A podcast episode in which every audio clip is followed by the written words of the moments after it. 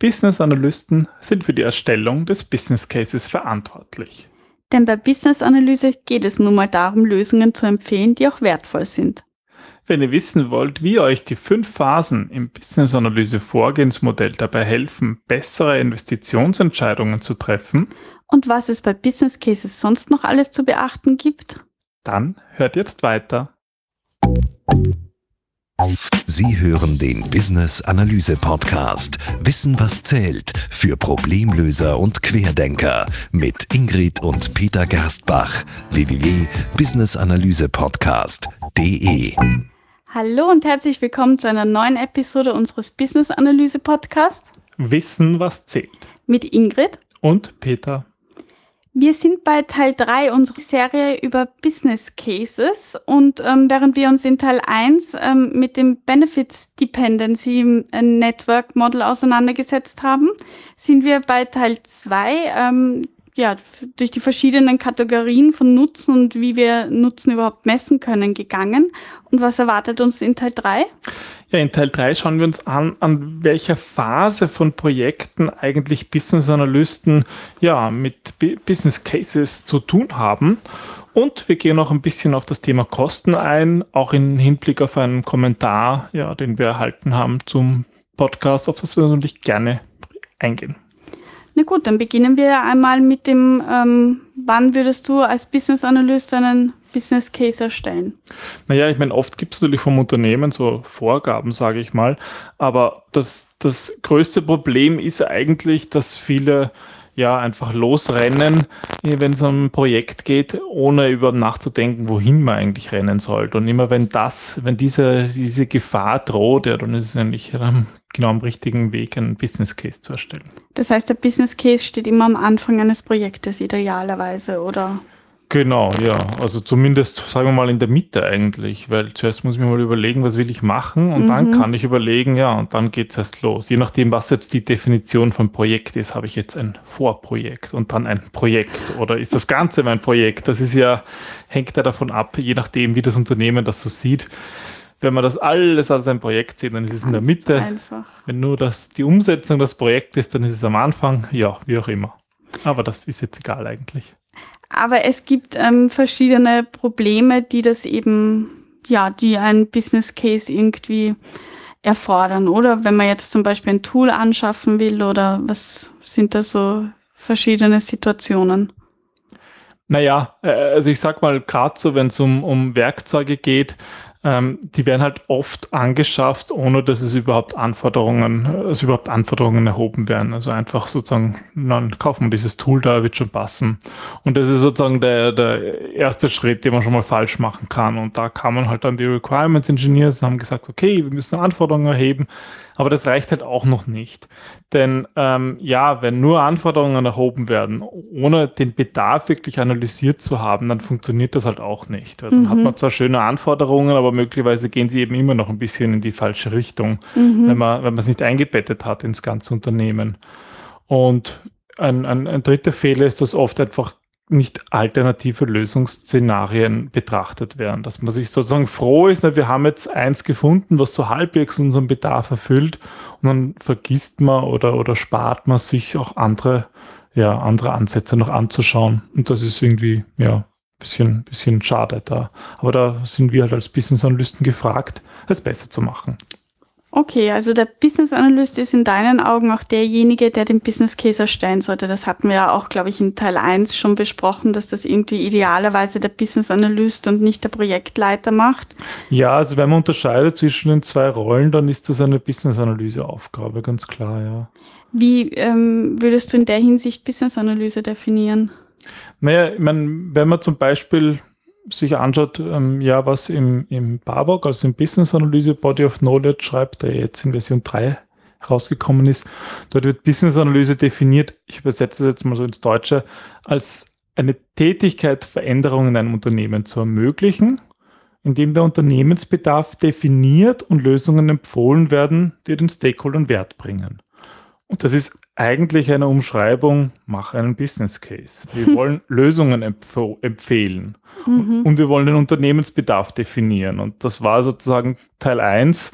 Ähm, verstehe, was das Unternehmen eigentlich braucht, mhm. überleg dir den Nutzen, also das ist dieser Unternehmensbedarf und man findet Lösungen, an denen hängen halt Kosten dran. Also es ist eigentlich, eigentlich ist es Business Case. Das ist die Definition ähm, von, von, von Business Analyse.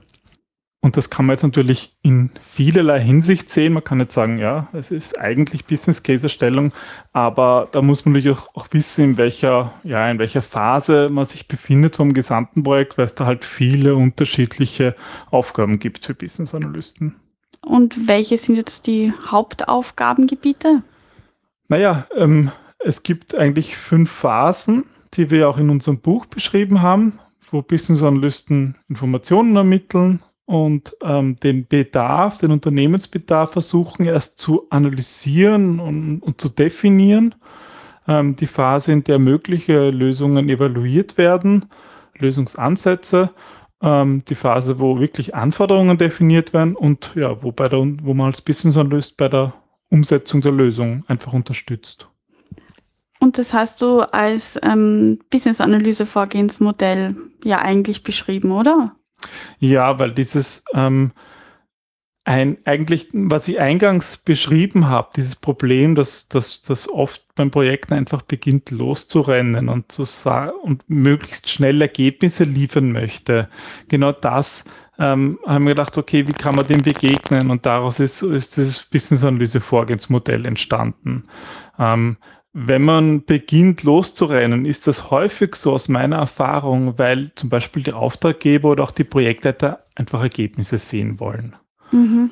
Die wollen zum Beispiel sagen, na, du irgendwie Anforderungen definieren und am Ende der Woche brauchen wir das Dokument und das, dass wir auf 20 Seiten mal das Wichtigste zusammengefasst haben. Die werden halt recht oft möglichst konkret äh, kon konkrete Ergebnisse eingefordert. Da mhm. haben wir dann ein Dokument und da haben wir das dann hingeschrieben. Da haben wir dann irgendwelche Anforderungen. Wir haben ein Tool ausgewählt. Und das ist aber oft einfach noch viel zu früh, wenn man noch gar nicht weiß, in welche Richtung es überhaupt geht. Ähm, das heißt, idealerweise, wann siehst du ähm, Business Case als Ergebnis von welcher Phase? Also ähm, würdest du sagen, das ist nachdem man den Bedarf analysiert hat und bevor man noch mögliche Lösungen evaluiert oder danach oder? Also wir werden dann noch die Grafik, die es ein bisschen besser darstellt, auch ins, ins Netz stellen.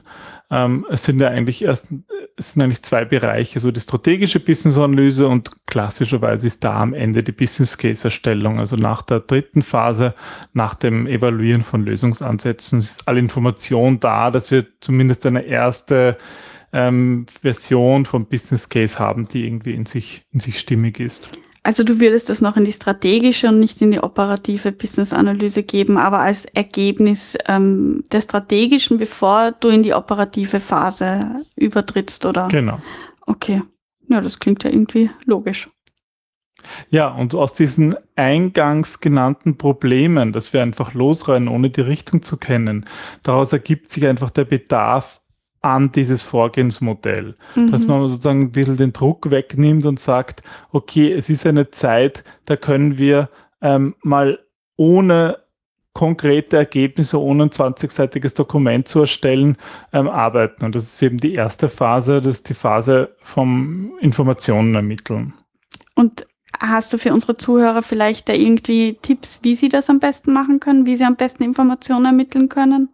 Na, es geht zum Beispiel darum, eigentlich, eigentlich ohne, ohne eben diesem Druck, irgendwo, irgendwo etwas Bestimmtes zu sammeln, einfach zu schauen, worum geht es überhaupt, verstehen, was sind eigentlich die Probleme hin, hinter dem, warum man das ganze Projekt überhaupt macht, ähm, indem er viel mit den Leuten redet, um auch ihre Perspektiven zu verstehen. Also ein, mhm. ein wichtiger Schritt darin ist einfach so auch die Stakeholder-Analyse, mal zu sammeln, wer sind alle Stakeholder, wer ist, wer ist involviert. Das ist in der Phase ganz wichtig, zu schauen, was haben die so für Meinungen zum Thema. Da geht es auch nicht um Anforderungen, dann geht es mal um Meinungen, mal mhm. herauszufinden, mhm. wer ist involviert, was denken die eigentlich. Ähm, um da mal ein Gefühl zu bekommen. Und das ist nichts, was man irgendwie niederschreiben kann. Ja, das haben wir auch in unserem Buch Informationen sammeln genannt eigentlich. Also, dass man da mehr die Anforderungen auch sammelt, oder? Ja, eben noch nicht Anforderungen, sondern halt Äh, bei Anforderungen würde ich sagen, dass die haben auch gewisses Qualitätskriterium, das haben wir da eben nicht. Also es geht wirklich um Informationen relativ ungeordnet ähm, und ähm, wo wir einfach mal uns die Zeit nehmen, ja, das, das Problem ein bisschen besser zu verstehen. Okay, also jetzt haben wir Informationen ermittelt. Ähm, Gibt es da eine aus dem Barbock vielleicht oder aus der Business-Analyse generell eine Methode, die du da, wie man am besten die Informationen ähm, aus Gesprächen mit den Stakeholdern herausfiltert? Ist das, also Interviews würden mir da einfallen. Gibt es da vielleicht noch eine Methode? Also ich glaube, es gibt, äh, man kann eigentlich fast alle Erhebungsmethoden da einsetzen, aber sinnvoll ist, finde ich vor allem so Shadowing, mhm. also wo man sich an, wo man sich wirklich zum Beispiel ein, zwei Stunden Zeit nimmt mit ähm, einem Stakeholder, mit einem wichtigen Benutzer, um deren dessen Arbeitsumfeld zu verstehen. Wirklich mal mitgeht und schaut, okay, wenn der in der Verrechnungsabteilung ist, dass man dem mal über die Schulter schaut, ein, zwei Stunden, was tut der eigentlich den ganzen Tag, wie funktioniert das mit der Rechnungslegung. Das ist oft sehr hilfreich, ganz am Anfang vom Projekt, einerseits um ein Gefühl zu bekommen für die Menschen, wie die, wie die im Unternehmen agieren und dann auch, ja, mal, mal, mal selber Teil davon gewesen zu sein, sich nicht alles erklären zu lassen. Also da geht es mehr ums äh, Sehen als ums Reden. Genau, ja, was, das wirklich auch selber, selber zu erfahren, ähm, was die einzelnen Mitarbeiter machen. Und da ist mir halt persönlich, habe ich mir oft im Nachhinein gedacht, ähm, war, hätte ich mir damals am Anfang mehr Zeit genommen. Mhm. Weil ähm, ich das natürlich auch kenne von mir, irgendwie so diesen Druck, möglichst schnell Ergebnisse zu liefern. Mhm. Und da kann man, du kannst ja nicht ein, vier, vier Stunden oder einen ganzen Tag Zeit nehmen, um da irgendwie Dinge zu machen, die nicht deine Aufgabe sind. Du sollst du Anforderungen erheben. Und im Nachhinein habe ich mir oft gedacht, nein, das ist schon sinnvoll. Und ich hätte ich damals mir ruhig mal von mir so eine ganze Woche Zeit genommen, das besser zu verstehen, das wäre sinnvoll gewesen. So rückblickend, wenn man nach, ja, nach zwei, drei Monaten oder vielleicht nach einem halben Jahr oder Jahr draufkommt, wie viel Zeit man da hinein investiert, ja, sollte man das vor allem am Anfang tun, bewusst. Also forderst du gerade die Business-Analysten dieser Länder auf, sich gegen die Projektmanager ein wenig aufzu. Ähm ich sage jetzt nicht Projektmanager, aber zumindest die, die einfach schnell Ergebnisse haben wollen und deswegen, deswegen die Qualität oft einfach sehr darunter leidet, sich da mal Zeit zu nehmen, zu sagen, okay, wir wollen das jetzt wirklich anschauen, wir wollen das wirklich verstehen. Und da gibt es viele, und das sind jetzt nicht nur die Projektmanager oder Auftraggeber, aber halt oft die, die einfach sehr stark in Milestones denken, die einfach sagen, okay, wir müssen bis zum Datum X etwas erreicht haben. Und was ist das Ergebnis von so einem Shadowing? Irgendwie nichts Greifbares. Mhm. Da kommt vielleicht, ja, hat man vielleicht ein Protokoll hinterher oder man hat es gar nicht, hat es einfach im Kopf und hat einfach ein Gefühl bekommen. Mhm. Und das ist nichts, was man messen kann und deswegen ist es sozusagen der Anführungsstrichen nichts wert. Mhm. Und das ist aber schade, ja. Na gut, also unser Business Analyst hat jetzt nach dem Vorgehensmodell einmal Informationen ermittelt ähm, und wird jetzt im nächsten Schritt den Bedarf analysieren, oder? Genau, und Bedarf analysieren ist eigentlich genau das, was wir ja in den, in den zwei vorherigen Folgen vom Podcast äh, gemacht haben, also in Folge 31 und 32. Wir haben uns den Nutzen angeschaut, wir haben ihn in Relation mit den Veränderungen gesetzt, in Relation mit den Business-Treibern gesetzt, also unser Benefits Dependency Network aufgebaut. Und genau ja, darum geht es eigentlich in, dem, in, diesem, in diesem Schritt, Bedarf analysieren, zu verstehen, warum tun wir das eigentlich. Okay, und dann ähm, geht es um das Evaluieren von Lösungen, wobei nicht nur eine Lösung gemeint ist, oder? Genau, das ist eben jetzt die dritte Phase und in dieser dritten Phase ähm, wollen wir halt zumindest zwei unterschiedliche ähm, Lösungsansätze miteinander vergleichen. Also wenn man ganz unkreativ ist, dann hat man eine Lösung und schaut sich vielleicht auch an, was passiert, wenn wir weitermachen wie bisher. Mhm um das zu vergleichen. Das wäre sozusagen das Minimum, weil mit irgendwas muss ich es ja vergleichen, mein Business Case. Mhm. Also mit dem Status Quo, die Null-Lösung auch genannt. Ja, ähm, aber im besten Fall haben wir da mehrere, ähm, mehrere Lösungsansätze und vielleicht auch nicht nur, wenn es um IT-Investitionsentscheidungen geht, nicht nur ähm, IT-Lösungen, sondern auch mal sagt, okay, wenn man jetzt da mit vorhandenen IT-Lösungen arbeiten, wie müssten wir den Prozess anpassen oder was müssten wir sonst im Unternehmen ändern, damit wir vielleicht um diesen Bedarf erfüllen können, auch ohne dass wir ein neues IT-System anschaffen. Stichwort IT-Investitionen. Ähm, Geht es da auch um die Kosten?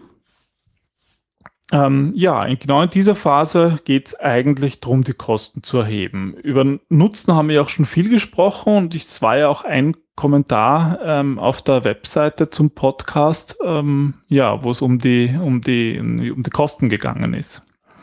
Wir haben uns die, ja, eigentlich habe gar nicht ganz bewusst weniger über die Kosten geredet, weil ähm, ja meistens der Nutzen zu kurz kommt. Sozusagen, mhm. ja, die gerade bei IT Entscheidungen werden die, ja, die ITler oft gedrillt, dass sie da Kosten liefern und müssen relativ genau das herunterbrechen. Aber auf der Nutzenseite wird eigentlich das so Pi mal Daumen gemacht. Deswegen mhm. haben wir in den letzten Folgen uns vor allem um den Nutzen, ähm, ja, den, vor allem den Nutzen angeschaut.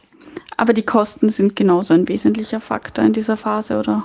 Natürlich, ja. Und solltest du, äh, erhebst du als Business Analyst auch? Unterschiedlich, sage ich mal. Okay. Es hängt halt auch ein bisschen vom, davon ab, inwiefern man überhaupt in der Lage ist, die Kosten selber auch zu, zu ja, zu, zu, schätzen, einzuholen. Also es ist auf jeden Fall die Aufgabe von Business Analyst, sie einzuholen. Mhm. Aber dafür gibt es ja die Umsetzungsexperten, zum Beispiel die Softwareentwickler oder die vom Betrieb, die einfach einem sagen können, okay, dieses und jenes wäre zu tun oder besser gesagt, als Business Analyst erklären wir ihnen, was, was wollen wir eigentlich erreichen. Ja, und die Software- und IT-Experten, die können dann ähm, ja, damit antworten, was, was sie denn glauben, was es kosten würde.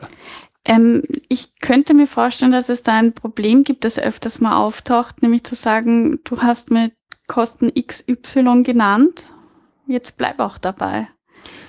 Also deswegen sind viele sehr zurückhaltend in so frühen Phasen, wo das eben, wo das Projekt gerade erst so anläuft, wo noch wenig Information da ist, ähm, da Aussagen zu machen. Und mhm.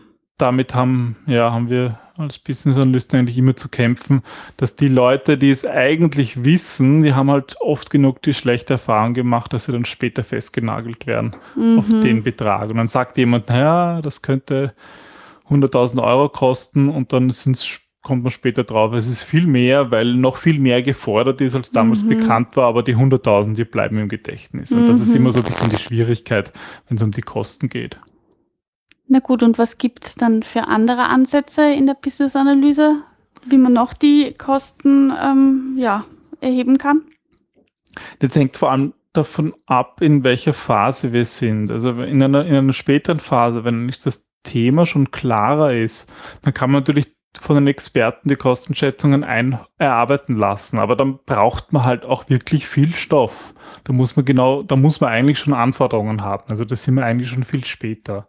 Mhm. In dieser frühen Phase, wo wir eigentlich einen Business Case erstellen, um zu sagen, okay, ist es überhaupt sinnvoll, da zu investieren? Oder lassen wir es ganz bleiben? Da nehme ich mir noch nicht die Zeit, alles im Detail zu definieren, wie es vielleicht IT-Experten brauchen würden, um genaue Kostenschätzungen zu machen. Und, und in der Phase sind, sind Expertenschätzungen ähm, sehr sinnvoll. Oder auch selbst schätzen wenn das als Business Analyst geht, oder? Ja, also das sind halt, da ist oft von der Organisation so die Aussage, na, das darf man nicht. Man darf halt Business Analyst nicht selber schätzen. Das müssen ja die IT-Experten machen. Aber in so einer frühen Phase ist das oft wirklich sinnvoll, dass ich als Business Analyst sage, je nachdem, was so mein Background ist, wenn ich ja, wenn ich genug IT-Background habe, dann kann ich ungefähr einschätzen, okay, was könnte das kosten, anhand, dass mhm. ich von Analogien rechne. Also ich finde, da kann man sich manchmal schon ein bisschen aus dem Fenster lehnen. Aber das ist halt auch die Frage, inwiefern vertraut dir, ist sozusagen ein Umfeld im Unternehmen, wo, wo, wo das vertrauensvoller ist und wo man auch mal, ja, ähm, nicht nur alles schwarz und weiß sieht, sondern so ein bisschen Graufelder gibt. Weil genau darum geht es eigentlich in einem Business Case. Mhm.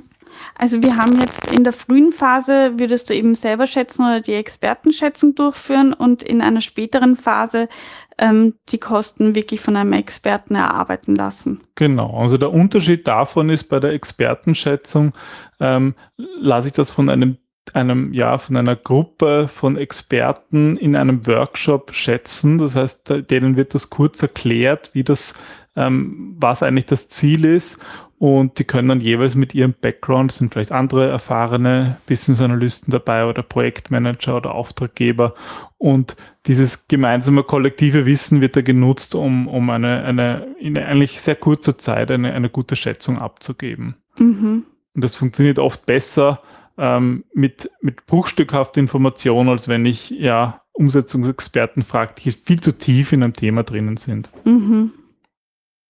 In unserem ähm, Kommentar ist ja auch gestanden, dass etwas, das immer wieder vergessen wird, die Erhebung der technologischen Schulden ist, die eigentlich in jedem IT-Projekt entstehen. Was antwortest du darauf?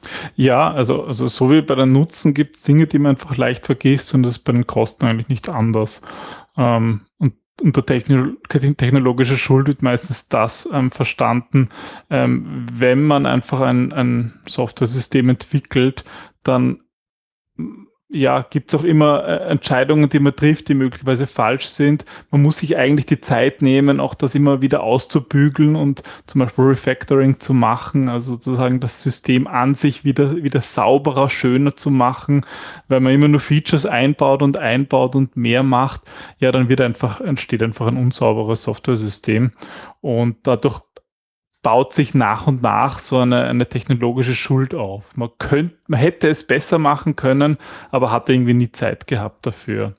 Und da muss man sich sozusagen Zeit nehmen, ja, sozusagen das Haus, was man schief gebaut hat, auch mal wieder zu reparieren und das, und die, die, das gilt ja auch mit zu berücksichtigen. Ähm, du hast, glaube ich, in, in dem Teil 2 von diesem Business Case ähm, von der Miniserie auch gesagt, dass es darum geht, den Business Case auch immer wieder zu aktualisieren. Ist das damit gemeint, dass du die technologische Schuld auch immer wieder ähm, dann aktualisierst und schaust, ähm, kannst du sie jetzt schon mit reinrechnen oder passt das noch oder? Es gilt einfach etwas, was zu berücksichtigen ist. Also von Anfang an. Ja, beziehungsweise gerade wenn man wenn man ja Software-Systeme nach und nach verbessert, äh, dass man sich bewusst ist, man hat hier möglicherweise ja auch Baustellen zu lösen und kann nicht immer nur ähm, ja, tolle, neue, beliebte Features einbauen, sondern muss auch mal dafür sorgen, dass das Ganze noch stabil ist. Gerade wenn man ein neues Thema beginnt, ein neues, ein neues IT-System entwickelt, ist am, am, Anfang ist es klein, dann ist alles einfach, aber wenn es größer wird und größer, irgendwann ist es so groß, dass man eigentlich auf einem, ja, auf einer Fundamentplatte von einem Einfamilienhaus ein, ein Hochhaus gebaut hat und dann muss man auch mal wieder das Fundament erneuern und so in, der, in, dieser Metapher muss man auch diese Kosten eigentlich berücksichtigen. Ist es dann sinnvoll, einen Puffer anzulegen oder? Ja, ein Puffer oder auch mal wirklich die Experten zu fragen, okay, wo seht ihr Schwachstellen? Wo mhm. müssten wir eigentlich. Wo seht ihr jetzt schon Schwachstellen, die in Zukunft auftreten können oder?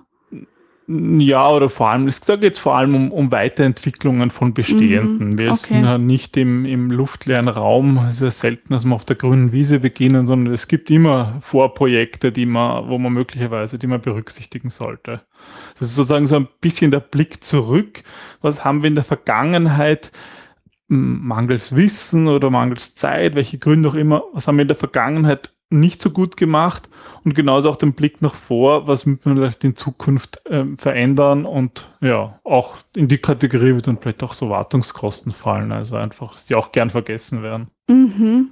Okay, das ist jetzt ähm, diese Phase Lösungen evaluieren oder fehlt uns da jetzt noch was? Ja, also das ist diese, diese ersten drei Phasen, die, die ich eben auch strategische Business-Analyse nenne, Wobei man die Phasen ja in der, in der Praxis auch nicht oft so auseinanderhalten kann, aber es hilft einfach hier zu sagen, okay, das Ergebnis von diesen drei Phasen ist ein Business Case und hier beginnt üblicherweise in den meisten Unternehmen das eigentliche Projekt, wo es wirklich an die Umsetzung geht, wo sozusagen der Auftraggeber entschieden hat, passt, ähm, das zahlt sich aus, das wollen wir wirklich machen, los geht's mit dem Projekt. Also in der strategischen Business-Analyse, wenn ich das zusammenfasse, ist die ähm, erste Phase die Informationen ermitteln, die zweite den Bedarf analysieren, die dritte Lösungen evaluieren. Daraus entsteht der Business Case und mit dem gehe ich dann in die operative Business-Analyse, oder? Genau.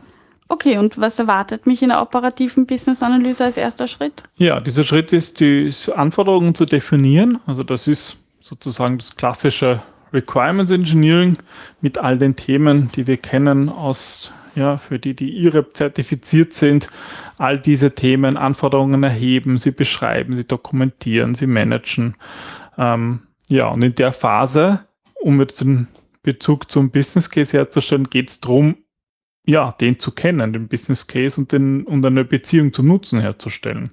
Mhm, also den Business Case auch als Grundlage Genau, herzunehmen für die genau. Anforderungen, damit man auch nichts vergisst. Ja, und wa- wa- was leider oft nicht passiert, weil der Business Case irgendwie den Leuten nicht gezeigt wird, die dann eigentlich Anforderungen erheben. Es Also sind, die kennen den gar nicht. ja, sind dann vom Projektleiter, der ist in, liegt irgendwo in einer Schublade, will eh keiner mehr anschauen, weil eh alle wissen, dass das nicht so ganz stimmt. Mhm. Aber wenn man dem gut erstellt hat, dann kann das wirklich hilfreich sein, dass ich sage, okay, ähm, ich habe im Dependency Network meinen Nutzen realisiert und die Anforderungen müssen sich eigentlich auf einen dieser, dieser Benefits beziehen. Und wenn sie das nicht tun, dann sind sie eigentlich sinnlos. Mhm.